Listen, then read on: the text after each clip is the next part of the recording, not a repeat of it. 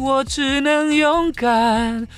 怎么先炽热的却先变冷了？欢迎来到我们的好事风云榜，掌声欢迎金曲歌王萧煌奇。嗨，大家好，好事风云榜的所有的听众朋友，大家好，我是萧煌奇，我要开一家五金行，请叫我 金曲五金行歌手萧五金，萧五金。所以我觉得就是说啊，我们看看过去的这些金曲奖的评审，你再看看那个入围名单的风格呢，其实百花齐放，对对，各式各样的风格都有。我们最后送给大家一个非常劲爆的故事，好。其实我们在表演，在很 多表演的地方呢，就是会要去找找厕所，嗯哼，然后表演其实表演有时候会发生很多有趣的事情。锁定我们每周的星期三的晚上八点钟，好事风云榜很棒哦。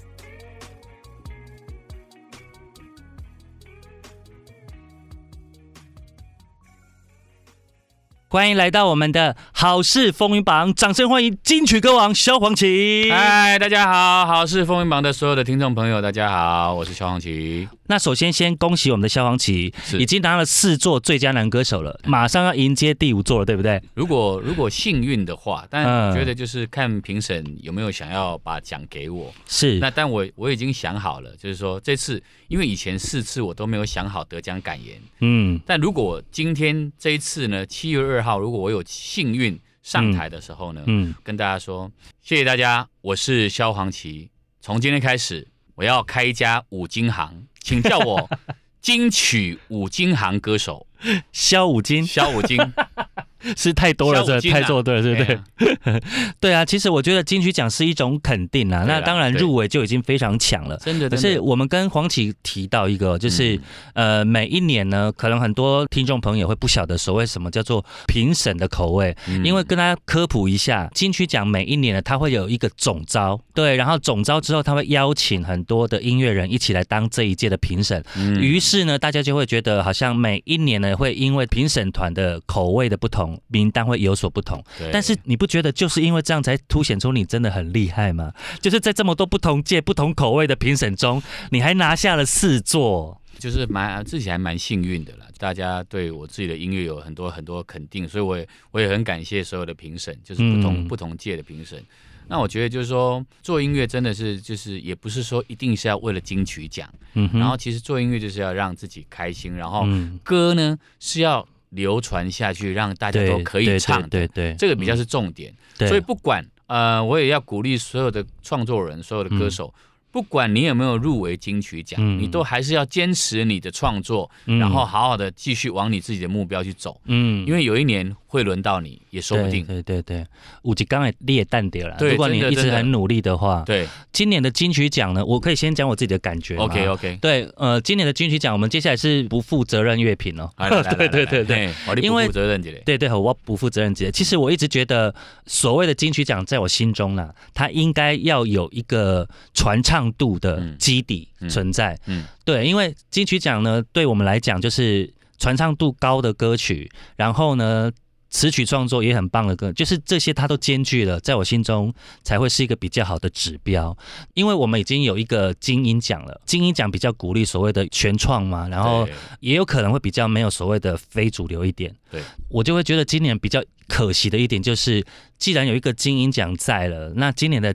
金曲奖的入围，我说认真的，就连我这一种哦，每天几乎都在听新音乐，然后因为我真的是一个热爱音乐的人，所以我这么长时间在听音乐的人，都还是有一些我没听过的歌手跟专辑。所以我觉得就是说啊，我们看看过去的这些金曲奖的评审啊，你你可以归类，就是说可能在入围的时候呢，会从。各式各样的音乐曲风，对，找到一个大家认为的第一名，然后出现在这个入围的名单。嗯哼，所以呢，你再看看这个入围名单的风格呢，其实百花齐放，对对，各式各样的风格都有。然后呢，呃，我觉得到时候评审在在过程当中呢，会比较辛苦一点。不同的音乐种类，其实要比对啊比较的时候，其实是很困难的。这有一个例子可以说，大家还记得有一年就是陈建年入围金曲奖最佳男歌手的时候嘛？嗯那他那个时候同样入围的有王力宏跟陶喆。对。然后呢，揭晓最佳男歌手陈建年的时候，我觉得在场很多人都傻眼。嗯。但是这不表示。建年哥的音乐不好哦，嗯，因为我是他的粉丝，对，包含他这次入围呃最佳原名的那个男歌手，嗯，我也都非常非常的恭喜，因为我很喜欢他的音乐，对。可是喜欢归喜欢，就像刚刚黄启说的，你要怎么把两种截然不同的音乐摆在一起比？一个是我们所谓的原住民，可能比较偏吟吟唱方式的，然后另外一个是比较 R&B 的，那你甚至在又再出现一个比较 Rock 的，对。对啊，所以所以其实我我我在我在我在听我在看这个金曲奖的时候，嗯哼，其实还是要拉回来，就是这个金曲奖本身的意义。它叫流行音乐金曲奖，重点来了。什么叫做流行？这件事情其实是很值得讨论的。对对对，比如说，对，你可能有一些歌你没有听过，或者说，嗯，这些这些歌其实就是一般大众都好喜欢，嗯，结果他没有入围，嗯然后结果他他不是在前几名里面。我我只能说，现在的金曲奖真的是在鼓励很多新秀。对，那这些新秀也唯独。也只能靠金曲奖这个奖项，让他们有能够崭露头角、被看见的机会。真的就是说，所以我觉得有好处，但是也也有坏处。你你很难在一个行之有年的金曲奖当中去去讲它绝对的。绝对的不好或绝对的好，因为我们先撇开这些评审的规则好了。你光是每个人对音乐的喜好度就又不一样了。对对，假设你今年评审团有三十个人，就是有三十种不同的口味耶。对啊，然后你要全部把他们整合在一起，其实。必须得说，金曲奖的评审很难当，因为你们要背负的呢，就是刚刚黄启讲到了一个我我自己非常认同的重点，叫做流行音乐。它既然叫做流行音乐的指标的话，它势必要有一些传唱度，会比较能够让我心服口服了。对，所以所以你比较直白一点。对，这个这件事这件事情就是说，你去看有一些歌，有一些歌手的那个呃，不管是音乐的点击量，你有没有取这些东西，或者说。这些歌是不是大家都有听过，或者说比较有机会让大家听到？那那个那个有时候就是真的是。我觉得就是每一年每一年评出来的东西都不一样，不一样。所以刚刚黄启有讲一个哦，就是比如说我看了那个那个入围名单，我有比较呕的地方，但是呕是归我呕啊，也不关，好像也不关我的事。但是我觉得我们身为电台主持人呢，对，其实对音乐的理解，就像我们在排歌的时候，对，我们也在考验着我们对主流跟非主流的判断。三个小时的音乐放下来，我可能会想说，哎，我要挑什么歌大家会喜欢听？就刚刚如果你说有什么好。好处的话，呃，黄姐也有提到的，这些新的音乐，因为金曲奖的提名或得奖，对，让我们有一个认识他的机会，对，这倒是我觉得蛮不错的地方，这个是很好的地方，哎，啊，可是不好的地方呢，我会觉得量太多，就是会 多到一个，我会觉得，所以，所以，所以，所以，顾名思义是流行音乐金曲奖。嗯哼，因为你又有一个精英奖，所以其实两者的歌手名单如果太接近的时候，没有就你就不晓得该怎么去区分所谓的流行。因为我那时候跟我朋友在聊这件事情呢，就是我们觉得精英奖的诞生其实。某些程度就是当时大家觉得金曲奖太主流了，对对，主流到有很多可能比较地下乐团啊，或者是独立发行的乐团，他们没有被看见，没有被听见，所以金曲奖的成立的某些部分是鼓励呃我们的非主流或者是地下乐团或者是独立制片的创作人。那你这个利益非常明显之下呢？你又这样冲击到金曲奖，我觉得有一点点小小的本末倒置了。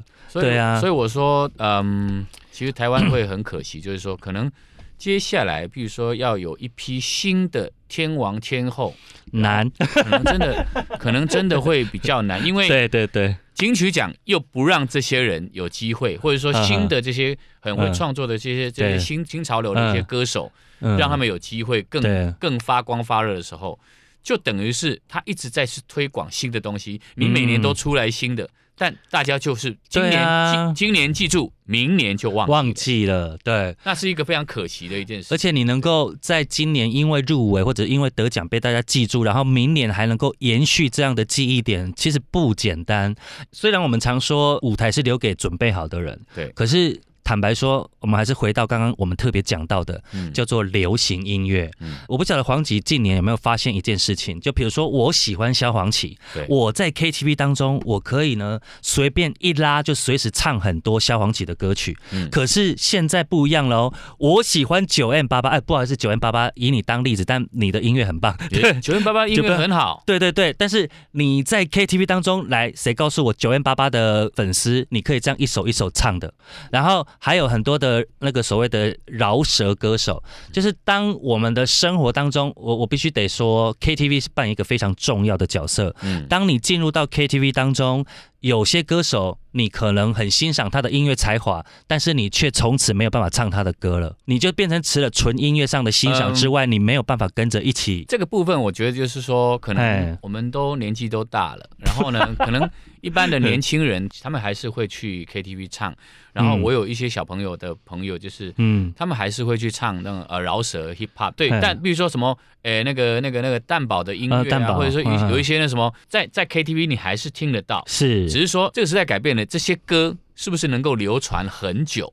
那就是真的是要时代去考验它。这刚刚讲到重点了，所谓的流传哈，人家说口耳相传，有没有？我听了萧煌奇的这一首呃歌，好好听哦。然后我透过了传唱，对你可能在网络当中重新翻唱这首歌，然后唱给大家听，或者到 KTV 里面去唱这首歌给大家听。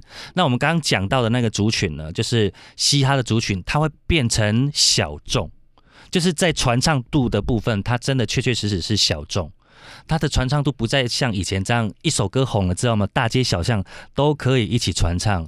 我是觉得这个年代比较可惜的地方，会把一些，就比如说好了，你说年纪年龄层比较高的也好，会把这个流行音乐把他们好像有点把他们摒除在外，他们想要接近，但是接近不了，你知道吗？对，但所以我们当然我们也也只能慢慢习惯现在这个时代的改变，就是说呃金曲的评审的口味，我觉得。嗯，这个是也是没办法的，就是说，慢慢的评审的一个想法，就是会有很多年轻的老师在里面，嗯，所以，嗯，所以出来的出来的名单呢，可能就是会，嗯，不是你想象的那样了。哇，这不是我想象。哎，那既然讲到不是我们想象那样，黄启，我们一起来分享几张你觉得遗珠之憾，好不好？你觉得？因为我我入围的呃闽南语的部分，我觉得。呃，在闽南语闽南语的这个部分呢，我觉得遗珠呢，我认为有两张。嗯那男歌手呢，我觉得是蔡昌宪的这张专辑。对对。然后女歌手我是吴培雅皮亚的那个那个专辑，是我觉得对呀，是我觉得就是我都会说，评审们，请你们下次好好听歌。因为这张台语专辑真的是，因为我也是也是劳苦的评审，因为要听多少专辑，对对对，真的你可能没有办法仔细的一首一首慢慢听，整张专辑听细一点，嗯，太难了。你看一一年有多少张专辑？难，对，所以对，有时候就是因为一个你没有注意听完他们的歌，对对对，就觉得啊，你就这样错过了。然后我就觉得，我就觉得说他。这张专辑做的虽然有很多歌是比较小品，但是他做的都很精致，很精致。然后呢，整个昌宪也很用心再去去诠释每一首歌。然后制作人大家都哎，这些这些制作人都是拿过制作人奖的。而且这两张专辑，我凭良心讲哦，他除了在传唱度当中，还有刚刚黄吉讲的制作的品质当中，他没有一个地方是没有兼顾到的。对，然后 vocal 的部分又这么。你看昌宪跟佩雅的，它是一个非常清新的。重点是说，我觉得这一届的评审的初选的这个呃入围的名单，就是说他可能就觉得现在的 嗯新台语路线没有办法进入到那个入围的名单。你看哦，嗯哼，出来的名单幸好。还留着一个 老不休，萧煌奇还在这样子，要不然整个名单你就会看到、听到，对对对，没有一个主流的新台语出现，完完完完全全的没有。最后呢，我们又可能会把原因呢比较无奈的推回说啊，这一届的评审的口味可能就是比较偏向那样。对，那其实，在在国语的部分呢，我我个人觉得像小雨啊，哦天哪，我真的觉得小雨怎么会爱姨良啊，彭佳慧啊，彭佳慧。哦。我觉得，但是音乐就是这样子啦。音乐人会觉得非常可惜，花了这么多久去准备这样啊。国语的部分有没有你觉得可惜的？就我我我就是我有听他们的歌，对，所以刚刚说的就是嗯嗯嗯呃彭佳慧，因为我有帮他写一个歌啊，有啊，对，然后就是你要爱一良跟跟小雨，他们其实对。我觉得怎么会这样呢？就是说，小雨跟艾怡良哦，还有彭佳慧这三个，真的是会让我撞破头。就是，而且小雨就只入了一个作曲，作曲对，还好。你知道，唯一就是稍微有安慰一点的是，他那一首曲是我真的觉得好好听。那一首曲如果也没中，我真的是 就捶捶捶墙捶墙。对对，因为啊，在。这是有时候真的是就是大家都难为啦，听众也难为，评审也难为，这样，嗯，所以我们就祝福啦，祝福就是。好，我们来预测一下，你来预测一下今年最佳台语男歌手，最佳台语男歌手 得奖的是萧煌奇，要不要先讲一下得奖感言？没有，我从来没有想得奖感言，所以我刚刚说了，如果我我有我有拿奖的话，我就会说，嗯哼，我从现在开始我要开一家 五金行，对，请叫我金曲五金行歌手萧煌奇。哎，但我们如果不要聊所谓的呃得奖感言的话，就是其实，在从你呃一开始出生的时候是先天性的那个。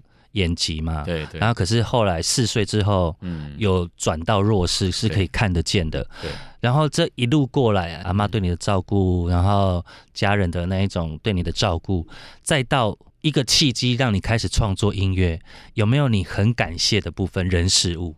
我觉得就是每一个阶段，每一个阶段不一样。在我当学生的时候，我觉得家人的力量非常重，非常大。嗯，不管是我的。妈妈，我的阿妈，然后我的姐姐，就是我每个家人的，他们在我生活当中，因为都知道说我看不见以后，嗯，对音乐有很多的呃很多的喜爱，然后所以呃妈妈呢就会很支持，很支持，然后带我去参加各式各样的歌唱比赛，然后帮我介绍哦以前我我其实我从高中国中的时候我就开始唱工地秀，哦真的哦，对，然后就是唱了很多那种婚就是。婚呐，然后结婚啊，生日啊什么的，反正就是有机会去唱这些，然后帮我去安排，就是哦有什么比赛，然后就告诉我带我去比赛，嗯嗯嗯，让我有更多的舞台经验。嗯，然后姐姐也是啊，在我高中毕业的时候，我去应征民歌餐厅，然后他自己在上大夜班，嗯，然后每天就是骑着摩托车，然后带我去各大餐厅去表演，因为那时候唱歌。我又不会骑摩托车，然后我我没办法自己坐车去什么的，一个班只有三百块，如果我坐电车，阿德隆好一样，所以姐姐就一个一个班是指多长啊？四十五分，一个小一个小时，一个小时三百块，这么不好赚呢？然后那时候你就是一一个礼拜可能有好好有有几个班这样子，然后那时候都是依依赖姐姐，然后她她骑摩托车，然后到处去，嗯，就是但一边，然后有时候就是。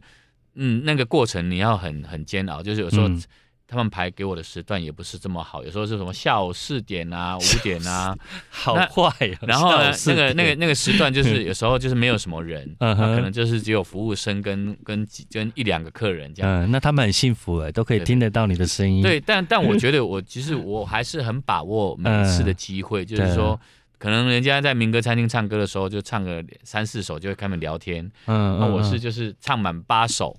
八首就是差不多一个快要一个小时的时间，我是把歌唱满的，所以奠定了一个在一个呃训练舞台的过程当中，那也是我觉得家人给我一个很棒的训练呢。我觉得，那我出道以后，我觉得就是说，呃，大当然除了我自己，我自己的经纪人帮我很多以外，嗯，我在呃零四年、零五年的时候，呃，我有一个生命的一个贵人是小虎姐，在我最在彷徨的时候，也没有什么特别的一些工作的时候，然后她带领我去应征很多 pub 的工作，然后从从北到南，你知道，她就是那时候我要去唱《蓝狂》的时候，嗯哼。那时候还是搭飞机哦，他出机票钱，然后帮我订饭店钱，然后带我去蓝，他他他自己在驻唱的蓝色狂想，是是，然后应征，然后让我有这个机会去唱。我记得他，他就觉得说。哦，我的穿着有一点土，然后 他就是还帮你中心，他帮你设计造型，他去中心百货买了一件西装给我。哎，My God，好人好事表扬，快点！本集好人好事表扬黄小虎小姐。所以，所以我就觉得，就是每一个阶段有不同的帮助我的人，所以那那时候我就我我想说，哦，小虎姐给我很多帮忙，幸好在二零零九年的时候，她那时候要出专辑，我就帮她写了一个没那么没那么简单。还给他，让他的事业第二春又再来。对对对，而且这个这一春春超久的，真的真的。对。啊，对，所以我也觉得还蛮开心的，就是这种爱的回馈，对，有一种回馈，然后让他也因为这个歌，然后让更多人知道他。对，而且我也因为这个歌开始有好多朋友找我写歌，嗯，也是从这个是从这首歌开始吗？当然，因为。这首歌红啊！嗯，可是我觉得你以前的量不是就是蛮多的吗？没有，以前都写给自己，还没有写给别人。自己以前以前是写给自己。嗯嗯。那自从没那么简单之后呢，所有的那个各大唱片公司的企划，大家打电话来的时候说：“哎，你可不可以帮我们量身定做，像小虎姐那个没那么简单？”我就说：“ 都指定款了，就对了。”说：“不可能。”一对哦，一辈子每个人只有一首。这样的一个歌，而且歌它是有命运的，对，你跟对人了，这个歌就上了；对，跟错人了，这个歌就下去了。跟对人，老师就带你上天堂。对，啊，不然你就住套房。对 对，所以所以我觉得就是歌，它是有它的命运的。而且如果有听这一集好事风云榜啦，如果你本身是创作者，或者是你本身就是一个对音乐怀抱着梦想的人，你千万不要去想着当谁的第二。你知道，我真正有认真研究过流行歌坛当中啊，比如说。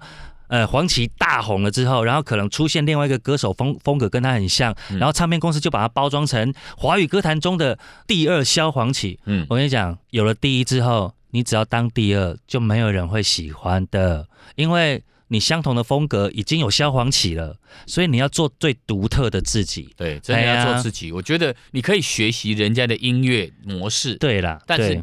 创作唱自己的歌，一定要有自己的特色，真的，或者说你你自己就是真的从自己发自内心的一些故事写出来的歌，才会去感动别人。嗯，黄琴你在家排行老几啊？我是最小的。哇，那大家都疼翻你了。对啊，对，什么都要让着你。对，所所有人说我哥哥姐姐都是让我，对啊，嗯嗯，因为我看不见嘛，所以。从小到大都，就算看得见，老腰一定是最疼啊，应该啦，就 double 疼，对，double 疼，嗯嗯嗯。好，我们主要还是要来介绍你的新专辑。OK，我这张新的专辑《说故事的歌》呢，嗯嗯，有一首新歌叫做《说故事的歌》，然后呢，其他有九首，呃，我曾经帮很多优秀的歌手写的一些。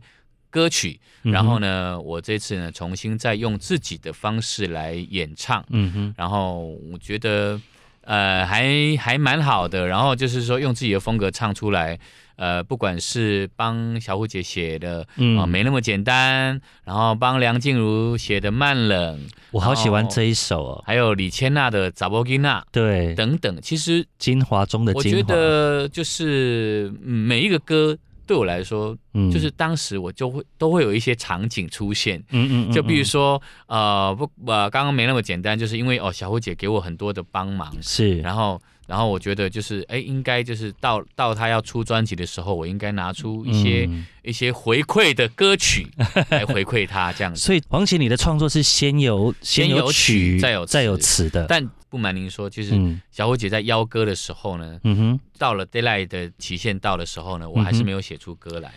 这个歌呢，是我从我自己怎样生出电脑的啊 f i r e 夹里面。Demo demo 库里面拿出来的。这个歌本来是我要自己留给下一个自己的下一张专辑唱的，但是我歌没有写出来，所以我就只好把我自己喜欢的这首歌贡献让给了小虎姐唱，然后于是没那么简单就出现了，因为我知道我自己的歌，我自己怎么唱，这个歌会觉得很好听。嗯，我我知我我知道某些旋律它会打动每一个人的心，是。那所以我所有特别留着，嗯哼，但是没办法。小虎姐，我觉得小虎贵人啊，贵人，我我真的就是把把他交出去了，这样子，嗯嗯嗯，对，所以，所以，所以，所以这个歌会这么红，我也我也是很意外。对，当然要感谢姚若龙老师的词，然后还有小虎姐的声音。应该应该说，有些歌你如果没有经过一些人人生的历练，还真的唱不来。对，还真的唱不来。我记得有一有一个故事是陈升有帮黄莺莺写过一首歌，叫做《我曾经爱过一个男孩》。哦，然后那一首那一首曾爱过一个男孩。超厉害，而且超好听。好听。对，然后呢，那时候刘若英一听到就说我要翻唱，然后那个时候陈升跟他说：“你你现在这个年纪没办法。”他就拒绝他。然后过了几年之后，他说：“沈哥，我可以翻唱了吗？”说：“嗯，可以了。” 对，他觉得你要有一些人生的历练，唱有一些歌曲。对，那那你觉得在你的创作当中有哪些歌是你真的觉得要有一些历练才能够唱得出味道的？像我其实给梁静茹的《慢冷》，对呀，这首真的是，如果是一般的，就是偶像歌手，可能也唱不来。嗯嗯嗯，对，因为有时候就是那个那个那个情感，有时候太难去去去取得，或者说，因为当时他们要我写这个歌的时候，黄婷那个呃气质，他说，你可不可以写一个类似比较像？只能勇敢的那样意境的感觉的歌，那我就我就了了。我只能勇敢，其实它的起伏会非常大。嗯哼，就是你你就用那个声线。嗯，我只能勇敢，怎么先炽热的却先变冷了？好好听哦，是不是？然后你就用一个一种感受，然后你就觉得。可能静茹在一个遇到一些困难的时候，对对，我就想我自己遇到困难的时候，我要怎么样？我要怎么样去突破这些困难，或者说要去释怀，不管是任何的情感，对对，那你就你就下左手去写这个歌。而且这首歌让我觉得我被触动到那个点了。除了你刚刚讲的它的层层叠叠啊，非常多的情绪在里面之外，还有那个词跟曲的完美结合。因为听慢冷。你知道这世界上很多，我们常常会听到说啊，你真的很慢热啊，你这个人很慢热，很慢才能够太温了啊，就是要推你一把你才会热起来啊。可是其实慢冷的人也很可怜呢，就是过度的热情有没有？你一头栽进去这个感情当中，可能别人都已经冷掉了，但是你依然在那个热情如火当中的时候，那只是非常非常纠结的。纠结完之后，你才有办法唱这一首歌。对对，这个这个除了慢冷以外。大龄女子也是一个，真呢，一般人是没有办法去碰触。对啊，所以大龄女子还真的也不是一般人唱得出来。真的是，其实我就觉得，就因为那个那个 range 太宽了，嗯，然后 range 宽的时候，其实对，因为每个歌手的音域有限，嗯哼，那嗯哼，你比如说你谁找你写歌的时候。你自己知道说这个人的音域在哪？哎，对，那也是你们专业的判断呢。你说不不一一个歌，如果你拿这个歌给，比如说，假如这个歌蔡琴、郭 蔡琴，或者是拿这个歌给郭采洁唱，他可能就不一定不一定能够唱得驾驭，对，不一定能够驾驭。所以每个歌，你你你在为一个歌手写歌的时候，你会想象他的声音，然后他在唱这个歌的情绪是什么，或者的感觉是什么。这刚好是我要问你的，就是如果你接到像要帮女歌手写主打歌的时候，你要怎么去揣测那种比较细腻的部分呢？就是也不是说什么主打，因为因为你写的都主打，没有有时候不没有啊。像这次我帮戴爱玲写了一个歌，也不他没有主打，然后我赶快帮他变成主打，你把它多播一点，对对对对，然后。就就是会会按照就是想要他想要传达的意境，比如说你跟你可能我那时候就是跟呃艾琳沟通，我说你想要什么样的一个风格，然后他就想说他想要做自己，爱自己多一点，然后就是想要也许没有情人也无所谓，就是说就是自己也可以过得很开心，过得很好，那就就往那个方向自己走。就是有时候跟歌手沟通以后，然后你下去下去写的歌，我觉得。歌手喜欢，嗯，我觉得那个很重要。对对对对，就你喜欢的东西，你才能够好好的去诠释它。对对啊，就像我们在做节目也是一样的，如果。排的这些歌是你自己没有感觉的，你就像照本宣科把它介绍出去了。可是如果是你自己喜欢的歌手，你自己爱的作品，你介绍起来就会特别的有感觉。嗯，对。所以这张专辑给我们好好的支持哦。里面呃，应该这么说，可能你想象黄启写的那些比较红的，虽然像虽然像什么大龄女子这些并没有收录在里面，可是。我必须得说，他真的有挖出一些我们可能在当下，比如说像我们刚刚讲的内伤，他可能在别的国家很红，但是在台湾比较没有受到瞩目。黄绮这张专辑会给他们再一次发光发热的机会。对，我就觉得有一些歌真的是很可惜，就是可以介绍给更多人，然后不管是在全华人地区，可以再重新再让这首歌让大家再听得见。嗯嗯，对，我觉得内伤啦，然后还有一首歌帮张杰写的。爱不解释，嗯嗯嗯，是我个人还蛮喜欢的。这两首，还有一首也让我蛮吃惊的，就是《默默》。你知道《默默》竟然是品冠唱过的，《默默》跟《爱不解释》，爱不解释这两首是我几乎是没听过的歌，哎，哎，就是我在做做你这张专辑功课的时候，我再重新去回去听那些原唱。所以其实我也没有想过，我也没有想说他是怎么样，我只是觉得说。我我写的这些歌，我自己也蛮喜欢的，嗯，然后我就选回来，然后重新再唱这样子。我就是想要是大家当做新歌来听也好。我们最后送给大家一个非常劲爆的故事，好。其实我们在表演，在很 多表演的地方呢，就是会要去找找厕所，嗯哼，然后表演其实表演有时候会发生很多有趣的事情。那我记得有一次跨年呢，嗯，哦，我就是要赶场，不知道从哪里要赶到这个屏东的，就是一个水水舞台，是。应该是东港的舞东港东港东港的舞台。然后那时候就哇，快快到我了，然后快快唱快唱到我了这样，然后我就赶快赶到。那个那个水舞台，要穿越人群很困难，你要穿才有才有办法走到舞台那舞台后台这样子。其实我在要往那个东港的舞台上面的的这个车上呢，其实我已经有一点想要上厕所的感觉。嗯哼，那我想说，应该后台每个后台它都会都有都有都有流动厕所可以。结果我走到了后台，哇，没有厕所。Oh my god！如果你要上厕所，要跟大家一样再走再走回去一般的那个大家的那个流动厕所。天哪，天哪！我想说啊，我还要穿越人群再走回去。对。那可是我已经在沿路沿路签名拍照，你就走到何时何点？老师 握手一下哦。那我就觉得太嗯太可惜了这样。结果，那我就想说，那那我不然这样子啊，我就我就跟主办单位说，哎，你们有没有塑胶袋？你们有没有塑胶袋给我一个？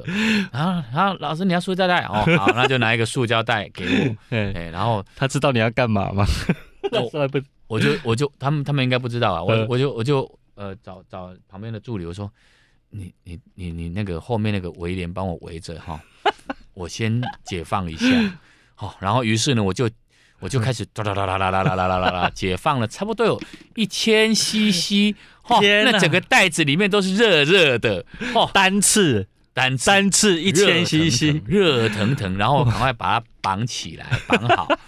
然后我就很不好意思的说：“不好意思，你可不可以帮我丢到海里？”请问那时候那个幸运的助理是你吗？不是，不是他，是一个是一个姐姐。然后，然后我就说，我就一边交给他的时候，我又跟我就跟海说：“拍谁了？拍谁哦？海玲珑系列哈，鱼虾们系列哈，我不是故意要这样做的，我真的是巴逼不得已，我才我就把我贡献我的那个柳橙汁给你们，谢谢你们。”接纳我的柳橙汁，于是那位助理就把柳橙汁丢到海里面去了。对，回归大海啦，对，回归大海。这是就是有时候演出，有时候会有很多很多有趣的事情。对对对，好，今天真的非常开心，邀请到我们的黄启。那最后呢，我们有一个问题，就是想要请问黄启，你们在今年截至目前为止，有没有觉得今年必听的三首歌，你推荐的啊？必听的三首歌？对对对对对，哇，惨了。哎，这个问题呢，你的也可以啊。我觉得上一张专辑舞台里面的有一首歌叫做《娇叫》，哦，这个歌是我你特别推的，因为我那时候是在那个天麦岛写的一个歌，因为去去了去了天麦岛，然后写了一个歌，是，所以是它是有故事的，但是因为时间的关系，我就没办法讲故事给你听。推荐给大家，推荐给大家我的《娇娇》。嗯，然后另外两首歌的话呢，新专辑当中有没有让你特别？新专辑的歌呢，我个人是觉得就是。哎，突然这一题，这一题，这一题有难到我了。就是好，我觉得，我觉得我自己喜欢的，好，爱不解释，爱不解释，也是值得，值值得推荐的。那至于应该是说，应该是所谓的三首，你还有一首嘛？不一定是要这一年的啦，不一定是要这一年的，就是你自己有觉得很棒的作品，或者可以推荐给大家的。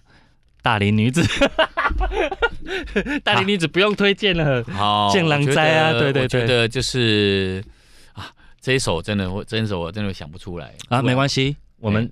这一首就是我们的伏笔，等你下次来上节目，我们就把它当成是下一次的邀请，好不好？OK，期待黄启在下一次来跟我们好好的分享，我们再好好的聊音乐。嗯，对。那最后呢，还是要提醒大家，这一集节目呢会在我们的 FBIG 当中，你直接搜寻“好事风云榜”，锁定我们每周的星期三的晚上八点钟“好事风云榜”，很棒哦。然后最后，黄启有没有什么要跟我们的观众朋友讲的？呃，我的最新专辑，呃。说故事的歌现在已经发行了，然后如果大家想要知道我的一些啊最新的消息，请大家可以上我的啊 Facebook 或者是 IG 的官方网站。然后都有最新的讯息。然后呢，嗯，年底是我这个呃出道二十年的一个演唱会，即将会在圣诞节附近举办，请大家呢继续支持我，继续锁定萧煌奇。然后我想我会给你更多我的感动跟我的音乐。再一次的谢谢我们的萧煌奇，谢谢，拜拜。